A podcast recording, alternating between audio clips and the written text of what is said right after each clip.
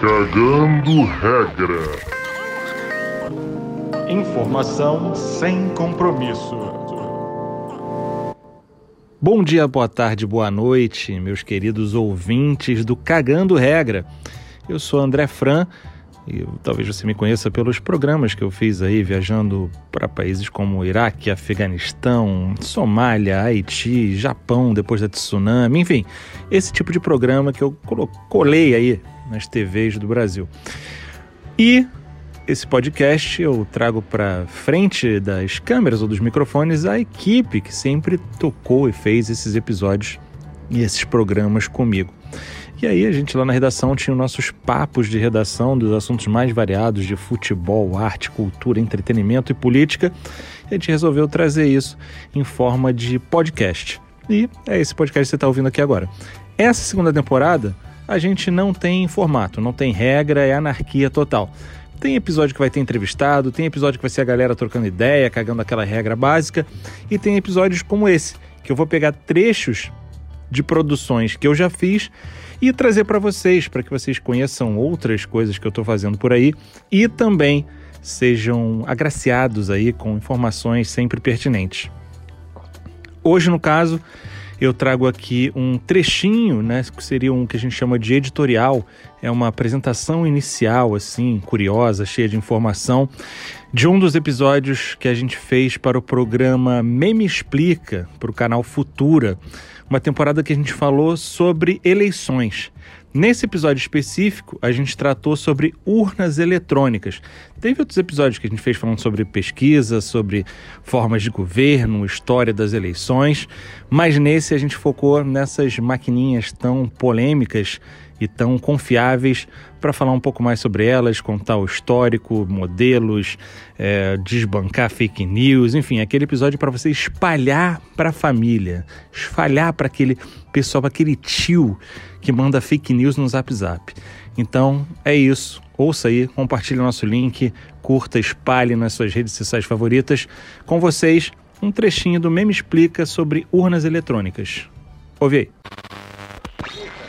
Hoje o Meme Explica traz como assunto uma personalidade do mundo das eleições, uma celebridade, a urna eletrônica. Essa maquininha, que é usada no Brasil desde 1996, é um tipo de DRE, que significa Direct Recording Electronic, em português, gravador eletrônico de voto. Vários países no mundo usam esse dispositivo para dar mais agilidade e segurança aos seus processos eleitorais. Por exemplo, a Índia começou a usar lá em 1990 a Holanda em 1991. Só para citar alguns, ao longo das últimas décadas, outros países também foram aderindo ao modelo. Aqui no Brasil, elas estão ao alcance de todos os eleitores desde as eleições municipais do ano 2000 e mudaram totalmente a cara das eleições brasileiras. A apuração passou a ficar muito mais rápida. Como você deve saber, em poucas horas todos os cidadãos sabem os resultados das eleições aqui no Brasil. Isso é coisa rara nos outros países onde ainda usam as cédulas de papel, por exemplo. Nesses lugares, o resultado oficial pode demorar até semanas para ser divulgado.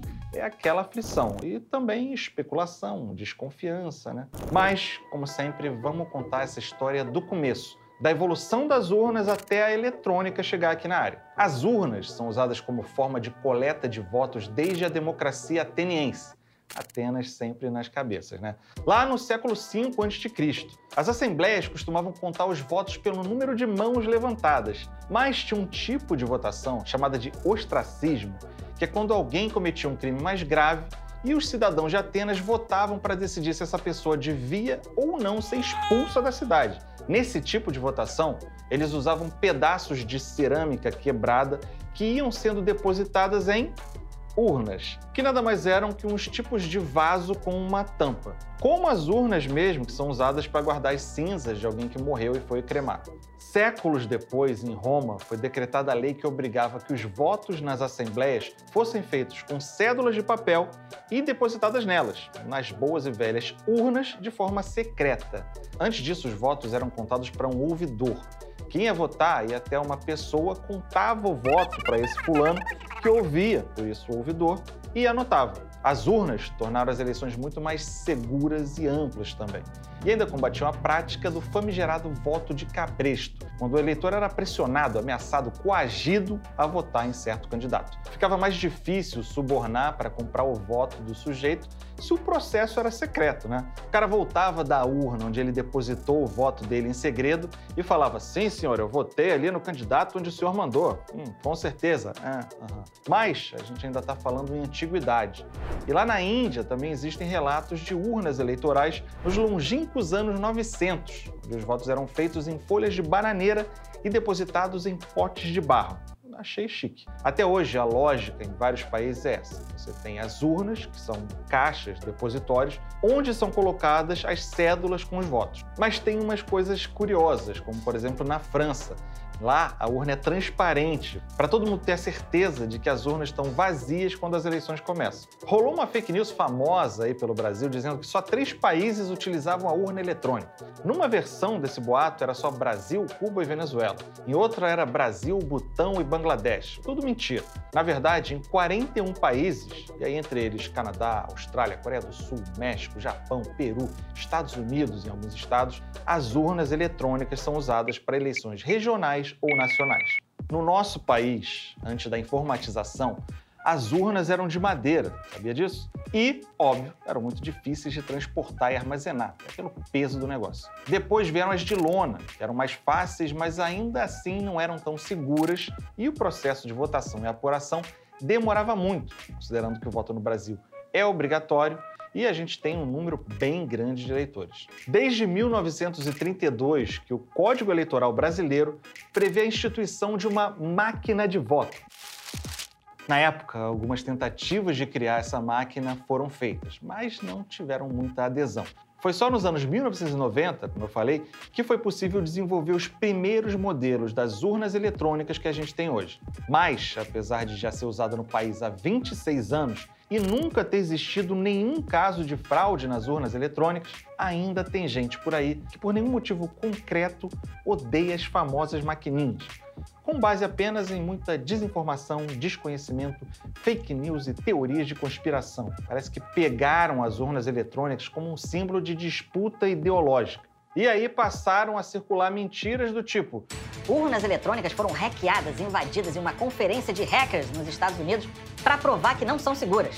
Falso. Mentira. As urnas brasileiras nunca foram hackeadas. Inclusive, o TSE faz um teste público de segurança que qualquer brasileiro com mais de 18 anos pode se inscrever e participar. Ninguém até hoje conseguiu invadir as ditas cujas. Outra fake news. As urnas eletrônicas são fabricadas por uma empresa venezuelana chamada Smartmatic, que fraudou as eleições da Venezuela. Lenda caô.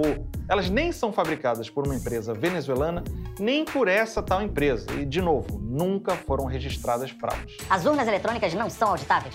Errou! Em 2014, o partido do candidato derrotado nas eleições para presidente do Brasil contratou uma auditoria independente que não encontrou nenhuma irregularidade no pleito. Só nas eleições de 2018, as urnas eletrônicas foram alvo de centenas de mentiras. As mais registradas e disseminadas nas redes sociais e nos grupos de WhatsApp foram essas. 7,2 milhões de votos foram anulados pela urna eletrônica. Não. Urna eletrônica seria programada para autocompletar voto em algum candidato. Não. Tinha um boletim de urna que superava o total dos eleitores da região. Não. A Polícia Federal apreendeu uma van com urnas eletrônicas adulteradas. Não. O eleitor pode pedir ao mesário o voto em papel se ele quiser. Não. Se votar só em presidente e votar branco nos outros, o seu voto é anulado. Não. Nada disso acontece na urna eletrônica. Se alguma informação dessas passou pelo grupo de zap da sua família, já alerta o pessoal. É tudo lenda, não acreditem. Desinformação, fake news porque com certeza esse papo vai circular por aí de novo, se é que já não está circulando.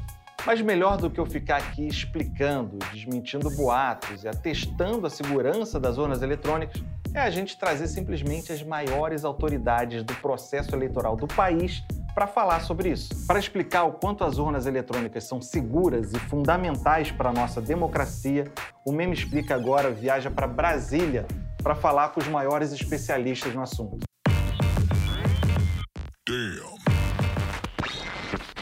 Olá, sou eu, o André Fran, aqui do podcast de volta para dizer que nós não vamos para Brasília, né? Nós fomos para Brasília no programa Meme Explica, nesse episódio especial sobre urnas eletrônicas. Então, se você quer assistir, entra na Globoplay, procura lá o canal Futura, o programa Meme Explica, temporada sobre eleições, episódio sobre urnas eletrônicas. Tem no YouTube também. Né? Eu falo aqui, não precisa botar link, nada. Né? Entra lá no YouTube, bota lá urnas eletrônicas, meme explica, que você vai achar. Beleza? Espero que tenham gostado desse gostinho, né? Gostado desse gostinho. E é isso. Até semana que vem com mais um episódio. Sei lá como, com quem, que hora, mas estamos aí. Compartilha se gostou, que faz uma diferença pra gente. Obrigado, tchau. Tchau, tchau. Você ouviu?